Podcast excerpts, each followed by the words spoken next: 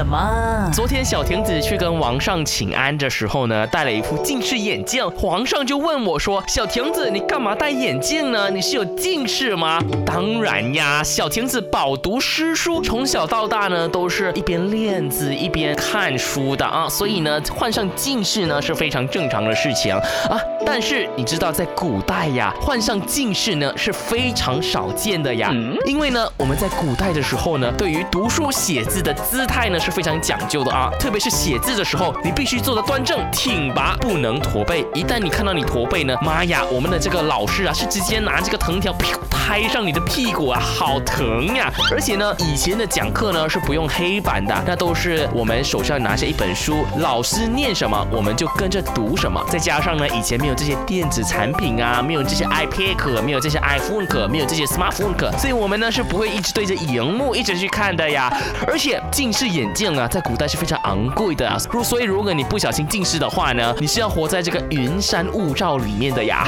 不像现代的人人手一副眼镜啊。就像呃小亭子这样戴上眼镜，整个气质都提升了啊！不多说了，小亭子要去帮皇上配一副眼镜了啊，说不定皇上会非常喜欢的。